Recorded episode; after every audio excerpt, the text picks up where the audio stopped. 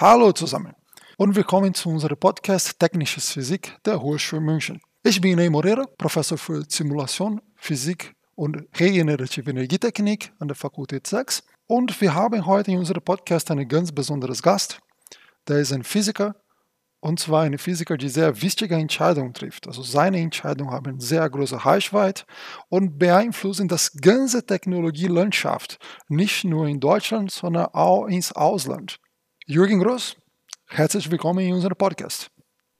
Hallo, ich bin der Jürgen Groß, bin äh, bei Bosch in der Konzernforschung, in der Geschäftsleitung, bin ebenfalls Physiker von der Ausbildung und ich freue mich heute äh, im Podcast mit dem Ney ein paar Aspekte zu beleuchten von Physikern in der Industrie. Jürgen, unser Publikum hier sind junge Menschen, die gerade anfangen zu studieren oder gerade studieren wollen. Und viele fragen sich, warum sie sich für Physik interessieren sollen. Kannst du uns erzählen, warum du dich für Physik interessiert hast? Ja, also das, das äh, ist so einfach und stereotyp, das klingt fast schon abgedroschen, aber es war tatsächlich äh, bei mir als, als junger Mensch äh, zur Abiturszeit so, dass die zwei Fächer, die mich am meisten fasziniert hatten, waren Mathe und Physik. Ich hatte auch beides mal Leistungskurs. Äh, die Physik natürlich noch das Spannendere, weil es ja tatsächlich beschrieb, wie die Natur äh, funktioniert. Und es war schlicht und ergreifend die Neugier, auf die spannenden Dinge, auf die mystischen Dinge, die da noch warten, Quantentheorie, Relativitätstheorie. Äh, und ich war schlicht von dem Wunsch getrieben, all das besser zu verstehen und mich da fit zu machen. Ich habe tatsächlich zu meiner Schande, als ich mein Studium begonnen habe, überhaupt nicht darüber nachgedacht, ob und wie man damit mal Geld verdienen kann. Ich war da sehr von Neugier getrieben und hatte die Erwartung, die hat sich ja auch erfüllt, dass sich das andere nachher schon finden wird. Und irgendwann hast du dich dafür entschieden, dass du in die Industrie arbeiten wolltest. Wie war für dich dieser Übergang zwischen der Universitätsphysik und der Industriephysik? Ja, also die, den, den Zeitpunkt, äh, den kann man sehr genau festmachen und das war äh, während meiner Promotion und im Grunde sind es zwei Themen, die das stark mit beeinflusst haben. Äh, zum einen, äh, ich hatte damals eine Partnerin, die war selber sehr in verantwortlicher Stelle im Beruf und musste dann erkennen, dass eigentlich die typische Laufbahn von einem akademischen Physiker, und das war lange Jahre mein Ziel, ein solcher zu werden, dass die sich nicht verträgt mit einem Partner, der selber eine verantwortliche Stelle in der Firma hat, weil man muss ja dann äh, eine erste Postdoc-Stelle im Ausland annehmen, dann idealerweise eine zweite Postdoc-Stelle, dann muss man warten, dass irgendwo eine Assistenzprofessorenstelle frei wird. Und das, das, geht eigentlich mit einer Beziehung zusammen nur dann, wenn man entweder bereit ist, eine Fernbeziehung zu haben. Und da wir äh, den Wunsch hatten, eine Familie zu gründen, ist eine Fernbeziehung da kein guter Einstieg. Ähm, oder geht es halt nicht? Das, das war ein Aspekt. Der zweite Aspekt war aber ebenso wichtig. Ähm, Physiker haben ja immer äh, oder hatten zumindest zu der Zeit äh, in den späten 80er, frühen 90er Jahren latent wenig Geld, um teures Equipment zu kaufen. Also muss man das teure Equipment an vielen Stellen selber zusammenbauen. Ähm, und so war es auch bei mir. Ich hatte also für die Messung in meiner Doktorarbeit zuerst mal ein Spektrometer aufbauen müssen und hatte dann auch noch ein Programm schreiben müssen, um dieses Spektrometer zu steuern und zu bedienen und die Daten nachher auszuwerten. Das war alles nicht da. Äh, hatte dann meine Messungen gemacht und habe im Rückblick gemerkt, dass eigentlich dieses Arbeiten in der dinglichen Welt, äh, dieses äh, Schaffen von Themen, von Dingen, die man anfassen kann und herzeigen kann, äh, mir mindestens ebenso viel Spaß gemacht hat, äh, wie die äh, tief theoretischen Untersuchungen und Gedanken, die über die Messergebnisse zu erstellen waren. Also das ingenieursmäßige Arbeiten hat mir dann mindestens ebenso viel Spaß gemacht wie das Arbeiten als Physiker im, im wissenschaftlichen Sinne. Und die beiden Aspekte zusammen haben dazu geführt, dass ich mich entschlossen habe, nicht in der akademischen Welt zu bleiben, sondern mein, meine Zukunft in der, im industriellen Umfeld zu suchen. Und wie war für dich denn so deine Einstieg in die Industrie? Gut, ich, ich, hatte diese Entscheidung 1993 getroffen. Das ist jetzt relativ lange her und die Jüngeren werden sich nicht daran erinnern, aber das war tatsächlich eine Krisenzeit. Das war unmittelbar nach der deutschen Wiedervereinigung und da gab es eine ziemlich schlimme Rezession. Äh, da hat dann auch, haben die großen Firmen in der Regel alle kaum mehr oder gar nicht eingestellt und es war immens schwer, am Arbeitsmarkt eine interessante Stelle zu bekommen, auch als Naturwissenschaftler. Und ich hatte dann äh, zunächst die Chance, in einem kleinen Unternehmen, mit dem ich auch zusammengearbeitet hatte, äh, anzufangen, Software programmiert in den ersten Jahren. Äh, Fünf-Mann-Firma, das war sehr spannend auf der einen Seite, weil man natürlich in einer Fünf-Mann-Firma keine Arbeitsteilung hat. Da ist jeder für alles zuständig. Man kann unheimlich schnell sein, man kann schnell neue Dinge beginnen, kann auch schnell Dinge beenden, von denen man nicht mehr glaubt, dass sie aussichtsreich sind. Und es war von daher eine ganz spannende und für mich bis heute prägende Erfahrung. Das glaube ich. Und ich finde das auch eine schöne Geschichte, vor allem für die Leute, die jetzt gerade anfangen und haben immer noch so den ganzen Weg vor sich. Was ich dich noch fragen wollte.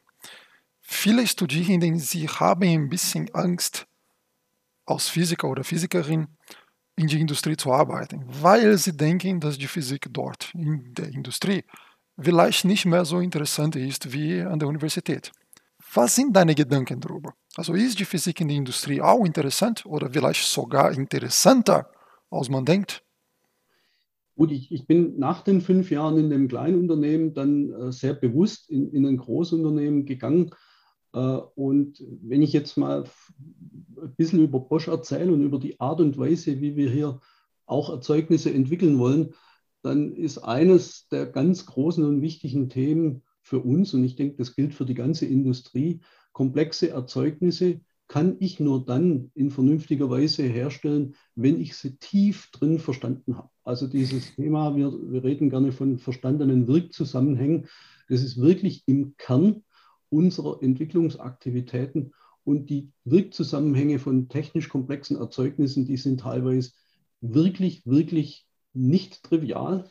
Und sich da reinzufuchsen und reinzufroschen, das ist eine Arbeit, die ist sehr, sehr anspruchsvoll und erfordert teilweise ein sehr tiefes Abtauchen auch wieder in die Welt der Differentialgleichung, der äh, Modellbildung auf mikroskopisch, auf Mikroebene, Nanoebene, Dinge modellieren, äh, die nachher auf Makroebene äh, funktionieren müssen. Das ist sehr viel anspruchsvoller, als ich es erwartet hätte, als ich damals in die Industrie gekommen bin, schafft aber natürlich auch ein großes Maß an Befriedigung aus dieser technisch anspruchsvollen Arbeit, die damit einhergeht. Ich kann ein Beispiel nennen, um es ein bisschen greifbarer zu machen. Und das geht jetzt genau in den Bereich, ne, in dem du heute ja auch äh, lehrst und, und tätig bist. Das ist der Bereich der, der Modellierung und der Simulation. Also eine ganz wichtige Materialklasse sind bei uns natürlich faserverstärkte Kunststoffe, äh, weil die hervorragende mechanische Eigenschaften haben, vergleichsweise interessante äh, Preispunkte und äh, es ist erstaunlich, was man heute mit diesen Materialien anstellen kann. Die große Kunst besteht immer darin, zu kostenoptimalen Lösungen zu kommen, weil man möchte nicht gern Gewicht spazieren fahren, das man nicht braucht. Man möchte auch nicht gern Geld ausgeben, das keinen Gegenwert darstellt. Jetzt ist es kein, keine triviale Aufgabe, so ein Kunststoffbauteil, so ein glasfaserverstärktes Kunststoffbauteil auf optimale Performance hin auszulegen. Und das, da machen wir heute sehr viel mit Methoden äh, der Modellierung. Und es geht so weit, äh, dass man auch die Orientierung der Glasfasern im fertig abgespritzten Teil heute in sehr, sehr guter Weise mit simulativen Methoden vorher berechnen kann. Äh, da ist sehr viel Strömungsmechanik drin, die man da tun muss. Da ist auch sehr viel analytisch komplexes Vorgehen. Und wenn man jetzt also so tief abtaucht, wie ich es gerade versucht zu skizzieren, dann wird das ganze Geschehen um so ein Kunststoffbauteil, was von außen sehr trivial aussieht, das wird plötzlich hochkompliziert, hochtechnisch, mathematisch sehr anspruchsvoll äh, und involviert komplexe Software, bis hin zu äh, künstlicher Intelligenz. Absolut. Das ist genau die Erfahrung, die ich auch bei Bosch gemacht habe. Also für diejenigen, die das noch nicht wissen, ich habe auch fast zehn Jahre lang bei Bosch gearbeitet. Und diese Auseinandersetzung mit der, der Wissenschaft in die industrielle Umgebung ist eine Erfahrung oder es ist eine Tatsache, die wir hier auch an der Hochschule, wir versuchen das zu übertragen für unsere äh, Studierenden. Und auch in diesem Bereich der Modellbildung und Simulation, wir versuchen das auch zu zeigen, dass es ein fester Bestandteil der Technik, also jetzt und auch in die Zukunft. Ich erinnere mich noch sehr lebhaft an die interessanten Diskussionen, die wir damals geführt hatten äh, genau auch im Bereich der Modellierung von elektrochemischen Vorgängen, Schadensvorgängen. Äh, das hat schon auch Spaß gemacht. Mir auch, definitiv. Jürgen, du hast jetzt über die Komplexität technologischer Lösungen gesprochen. Andererseits, es gibt relativ viele Menschen, die behaupten, die größte Herausforderung, die wir haben, sind eigentlich schon technisch gelöst, wie zum Beispiel das Klimawandel. Man hört immer wieder, dass äh, das Klimawandel schon technisch gelöst sein sollte. Stimmt das? Was kannst du darüber kommentieren? Also ich, ich, glaube, es ist eine vermessene Aussage, wenn jemand heute behauptet, der Klimawandel wäre technisch gelöst. Dem würde ich nicht zustimmen. Ich würde sogar so weit gehen zu sagen, dass wir heute äh, drei massive Veränderungen gleichzeitig erleben, was auch die ganze technische Welt durchdringt. Ähm, die erste Veränderung, die wir alle erleben, ist natürlich die zunehmende Bedeutung der Digitalisierung und der künstlichen Intelligenz. Es sind im Grunde auch zwei Seiten derselben Medaille. Viele Wissenschaften, die klassisch laborbasierte Wissenschaften waren, nehmen wir Materialwissenschaften als Beispiel, haben sich in den letzten wenigen Jahren massiv zu digitalen Wissenschaften gewandelt. Also das ist eine Strömung, der wir unterworfen sind. Die zweite Strömung, der wir unterworfen sind, das äh, kommt natürlich aus der Erkenntnis heraus, dass wir so, wie wir den Planeten Erde gerade eben bewirtschaften, nicht weitermachen dürfen, weil es ins Verderben führt. Also wir haben eine dringende Notwendigkeit, umzusteuern. Und es geht nicht nur um das Thema Klimawandel und CO2, das geht ebenso um das Thema, äh, wie nutzen wir Rohstoffe, wie gehen wir weg von einer Wirtschaft, wo man äh, Materialien aus der Erde buddelt, veredelt, verarbeitet in Erzeugnisse, die man dann auf Halde wegwirft, zu einer Kreislaufwirtschaft. Das ist der zweite massive Wandel und aus den beiden heraus resultiert äh, der dritte massive Wandel, dass ganz viele Erzeugnisse, die wir heute haben, die nicht in besonders effizienter Weise mit Energie umgehen, auf Energieeffizienz getrimmt werden müssen. Äh, das äh, an vielen Stellen dann führt es zu einer Elektrifizierung von Themen, die teilweise äh, in der Vergangenheit auch auf fossilen Energien beruht haben. Und es führt aber auch dazu, dass wir Wasserstoff als wesentliches Element in dem zukünftigen Energiesystem zwingend brauchen, und zwar in signifikanten Mengen, weil insbesondere die erneuerbaren Energien, Wind und Photovoltaik eben nicht äh, zuverlässig die ganze Zeit verfügbar sind, die sind intermittierend. Ähm, und wir, wir, können elektrische Energie in den Skalen, in denen wir sie speichern müssten, äh, und da sind wir auf einer Skala von vielen hunderten Terawattstunden, wenn man das Thema äh, auf einer größeren globalen Skala anschaut, bis, bis Tausenden, äh, müssen wir eine Wandlung in ein chemisches Energiesystem vornehmen. Und da ist Wasserstoff sozusagen wieder die edelste Form weil die Effizienz beim Hin- und Zurückwandeln äh, bei Wasserstoff höher ist wie bei allen anderen Alternativen. Also das sind diese drei großen Dinge, die gerade passieren. Sind wir da? Haben wir alles im technologischen Köcher, was wir brauchen, um ein 1,5 Grad Ziel sauber darzustellen? Ich würde nicht sagen, ja, wir haben sicherlich viele Elemente, die sind bereits entwickelt, die muss man zur Anwendung bringen, aber es gibt auch andere die noch entwickelt werden müssen. Und ein Beispiel, was ich hier bemühen will, die Klimaforscher sind sich absolut einig, dass man spätestens in der zweiten Hälfte dieses Jahrhunderts anfangen werden muss, CO2 aus der Atmosphäre zu entnehmen, aktiv mhm. zu entnehmen auf einer Gigatonnenskala, ja. um den bereits, also wir haben sozusagen schon zu viel vom Konto abgehoben, wir haben äh, schon zu viel CO2 in die Atmosphäre geblasen für ein langfristiges 1,5 Grad Ziel und müssen deshalb da Dinge rückgängig machen. Äh, und da, glaube ich, wäre es vermessen zu behaupten, dass die Technologien, die man dazu braucht, heute schon alle zu Ende entwickelt wären. Ja, bin ich ganz deiner Meinung. Jürgen, bei all diesen Themen, die du angesprochen hast, also Klimawandel, Digitalisierung, Virtualisierung der Gesellschaft, dabei spielt Bosch eine ganz wichtige Rolle in der Forschungslandschaft, also sowohl in Deutschland als auch international. Also meine Frage dabei ist, wie können Physiker dich dabei unterstützen, also diese Herausforderung zu überwinden? Was müssen sie mitbringen? Ja, also finde, Physiker sind deshalb auch jetzt als, als zukünftige Mitarbeiter besonders interessant, äh, weil sie in der Regel sehr gut in der Lage sind, in mehr als einer technologischen Domäne äh, sich schnell einzuarbeiten, schnell in neue Themen reinzukommen. Ähm, und wir sehen, dass viele der zukünftigen Herausforderungen eben nicht reinrassig in einer Domäne zu lösen sind. Äh, nehmen wir als Beispiel weitere Optimierung von einem elektrischen Antrieb. Äh, das kann man arbeitsteilig angehen. Äh, da gibt es dann Elektroingenieure, die machen die elektrische Maschine.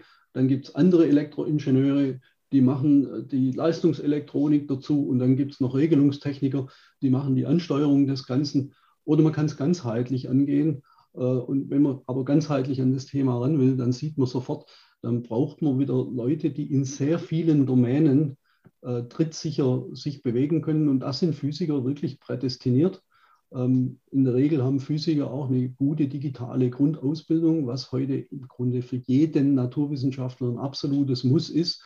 Und es ist auch empfehlenswert bis äh, stark empfehlenswert, dass man sich während seines Studiums schon in gewisser Weise auch mit Themen der künstlichen Intelligenz befasst. Ich, ich mache gern das Analogon mit den Finite-Elemente-Methoden vor 40 Jahren war das ein neues Tool, das am Schluss die Art und Weise, wie wir im Maschinenbau hantieren, nachhaltig verändert hat. Und so wird die künstliche Intelligenz ein neues Tool sein, das die Art und Weise, wie wir uns digital im Bereich Modellierung und Simulation bewegen, ebenfalls verändern wird und an vielen anderen Stellen auch. Und, und damit, glaube ich, diese domänenübergreifende, die Fähigkeit zum domänenübergreifenden Arbeiten, gute digitale Grundausbildung und die Fähigkeit, sich schnell in komplexe neue Themen einzuarbeiten, das ist was, was insbesondere Physiker im Moment wieder sehr attraktiv am Arbeitsmarkt äh, sich darstellen lässt. Wenn ich das richtig verstanden habe, haben Physiker heutzutage immer noch einen Platz in der Wirtschaft. Absolut. Ja, also das, das, wenn wir auch die Ausschreibungen anschauen, die wir im technischen Bereich als, als Bosch ausgeben, ist meistens äh, ist, oder ist häufig die Ausschreibung so gefasst, dass Physiker explizit auch noch mit benannt werden als, als mögliche Ausbildung. Sehr schön. Jürgen, du als Physiker, irgendwann bist du zum Manager geworden. Hilft dir die Physik dabei immer noch? Ja, ähm, also ich, ich, war ja viele Jahre in meiner Bosch-Laufbahn auch Manager für eher äh, ingenieursmäßige Fragestellungen ähm, heute bin ich Manager für Forschungsfragestellungen. Da hilft es mir natürlich immens. Ähm, wir befassen uns aktuell mit Quantensensoren und da ist es natürlich absolut toll, ein ausgebildeter Quantenphysiker zu sein. Aber auch in den anderen Bereichen braucht ja eine, ein Manager oder ich, ich mag eigentlich, ich mag den Begriff Führungskraft lieber. Äh, man braucht ja eine technische Bewertungskompetenz um Entscheidungen zu treffen, wo macht man weiter, wo hört man auf, wo steuert man um, wo muss man mehr Energie, mehr Menschen, mehr Ressourcen, äh, mehr Messung investieren. Und man braucht eine Basis für diese technische Bewertungskompetenz. Und da hat mir das Physikstudium immer eine gute Basis gegeben, auf der ich mich da bewegen konnte, mit verschiedenen Ingenieursdisziplinen auch zusammen. Da gibt es dann wieder die Werkstoffleute, da gibt es die ähm, Leute, die sich um äh, EMV-Themen kümmern, äh, gibt es Elektroniker, gibt es Maschinenbauer. Und ich fand es immer gut, nicht jetzt in so einer rassereinen Disziplin aufgewachsen zu sein, sondern mit der Breite, die das Physikstudium mitbringt. Ich glaube, es hat mir auch dort geholfen, meine Arbeit zu tun. Ich erinnere mich noch ganz gut daran, das erste Mal, dass ich dich gehört habe, wenn, wenn du so unser Chef geworden bist damals. Ich glaube, das ist vor acht oder neun Jahren.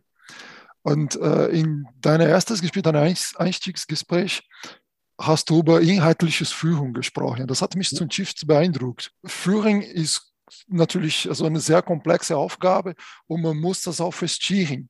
Und das hat also mich sehr geprägt und, und prägte meine Hände bis heute noch. Danke. Ja, es ist inhaltliches Führen ist mir natürlich auch äh, eine Herzensangelegenheit. Nicht nur mir, das ist ja im ganzen Hause Bosch äh, ein, ein klar ausgegebenes Prinzip, dass Führungskräfte verstehen müssen, was unter ihrer Verantwortung geschieht. Das heißt nicht, dass in jedem Detail die Führungskraft alles besser können sollte wie ihre Mitarbeiter. Das ist auch überhaupt nicht leistbar, sondern das heißt, dass dort eben diese Beurteilungskompetenz, von der ich vorher gesprochen habe, die muss gegeben sein. Ansonsten wird man wirklich zum Verwalter und zum Manager und ich bin viel lieber eine Führungskraft. Deiner Meinung nach, was können wir als Hochschule dafür tun, dass unsere Studierenden eine gute Zukunft bei Bosch oder allgemein in der Wirtschaft haben können? Ja, also ich, denke, an einer Stelle äh, hast du ja im Titel schon was, was mir immens wichtig wäre. Äh, jedem anderen hätte ich gesagt, bitte an Modellierung und Simulation denken. Äh, ich habe vorher gesagt, die Welt vieler Wissenschaften wird zu einer digitalen Welt und Modellierung und Simulation ist der Schlüssel zu ganz vielen. Und das wäre für mich eines der ganz wichtigen Themen. Das sollte mitgebracht werden. Ähm, es ist sicherlich gut, mit Bleistift und Papier komplexe Differentialgleichungen auflösen zu können. Es ist aber heute immens wichtig, auch moderne digitale Tools bedienen zu können. Und es geht nicht darum, die Toolbedienung ist ja immer nur äh, die einfachere Übung, das Verständnis dessen, was ein Tool kann und was es leisten kann und was da im Kern modelliert wird und was modellierbar ist, das macht eigentlich den, den Wert äh, aus, den, den man an der Hochschule sich aneignen kann. Das ist das Wissen oder Meta-Wissen äh, um diese Dinge und das ist extrem wichtig für eine zukünftige Industrietätigkeit. Ich glaube, eine, eine, zweite Thematik, die hatte ich jetzt nicht angesprochen und die ist jetzt im Bereich der eher weichen Faktoren. Das wird jetzt nicht nur für Physiker gelten, das wird für alle anderen auch gelten. Es ist immens wichtig, Mitarbeiter zu gewinnen, die auch ein hohes Maß an Teamfähigkeit mitbringen. Ähm, auch da, ich, ich habe die akademische Ausbildung in der Vergangenheit als sehr einzelkämpferisch wahrgenommen äh, und je mehr Gruppenarbeit, je mehr Elemente des Zusammenarbeitens da reinkommen, umso besser weil am Ende des Tages, äh, egal wie intelligent die Einzelkämpfer sind, äh, Leistung wird durchweg im Team erbracht und da braucht es auch Soft Skills, da braucht es Teamfähigkeit, da braucht es auch den Willen, im Team zu arbeiten, Kompromisse zu finden, ähm, miteinander offen umzugehen. Das sind ganz, ganz wichtige Faktoren. Und wenn ihr in der akademischen Ausbildung das stärken könnt, indem ihr entsprechende äh, Angebote macht, dann ist es hochwillkommen und natürlich Industriepraktika. Ja, ich, ich freue mich sehr über diese Anregung, weil das sind Punkte von uns, die tatsächlich sehr wichtig sind. Ja, also Industriepraxis, äh, Teamarbeit, also das technische Exzellenz sowieso. Ja, das sind alle Punkte, die für uns an der Studiengang Technisches Physik und in der gesamten Fakultät, kann ich ruhig sagen, das sind Punkte, die für uns also sehr, sehr wichtig sind. Das zum einen. Zum anderen ist es für uns auch sehr wichtig, diesen Dialog mit der Industrie zu halten, weil letztendlich wir bilden Arbeitskraft für die Industrie. Das sind Ingenieure, die hier, oder Physiker, industrielle Physiker und Ingenieure, die aus unserem Haus äh, ausgebildet sind. Und dieser Dialog natürlich ist für uns sehr, sehr wichtig. Ich hoffe, dass das auch so ein bisschen übergekommen ist, also dass ihr als Industrie das merken könnt und dass auch die, unsere potenziellen Studierenden und auch schon Studierende diese Podcast äh, hören, dass sie das auch merken können. Ich bin begeistert. Viel von den Anregungen hast du ja bereits umgesetzt und ich habe mich echt riesig gefreut, mal wieder mit dir zu reden. Nee. Jürgen, vielen, vielen Dank für deine Zeit. Vielen, vielen Dank für, für deine Gedanken. Ich habe mich sehr gefreut und bis zum nächsten Mal. Bis zum nächsten Mal. Mach's gut. Ciao. Ciao, ciao.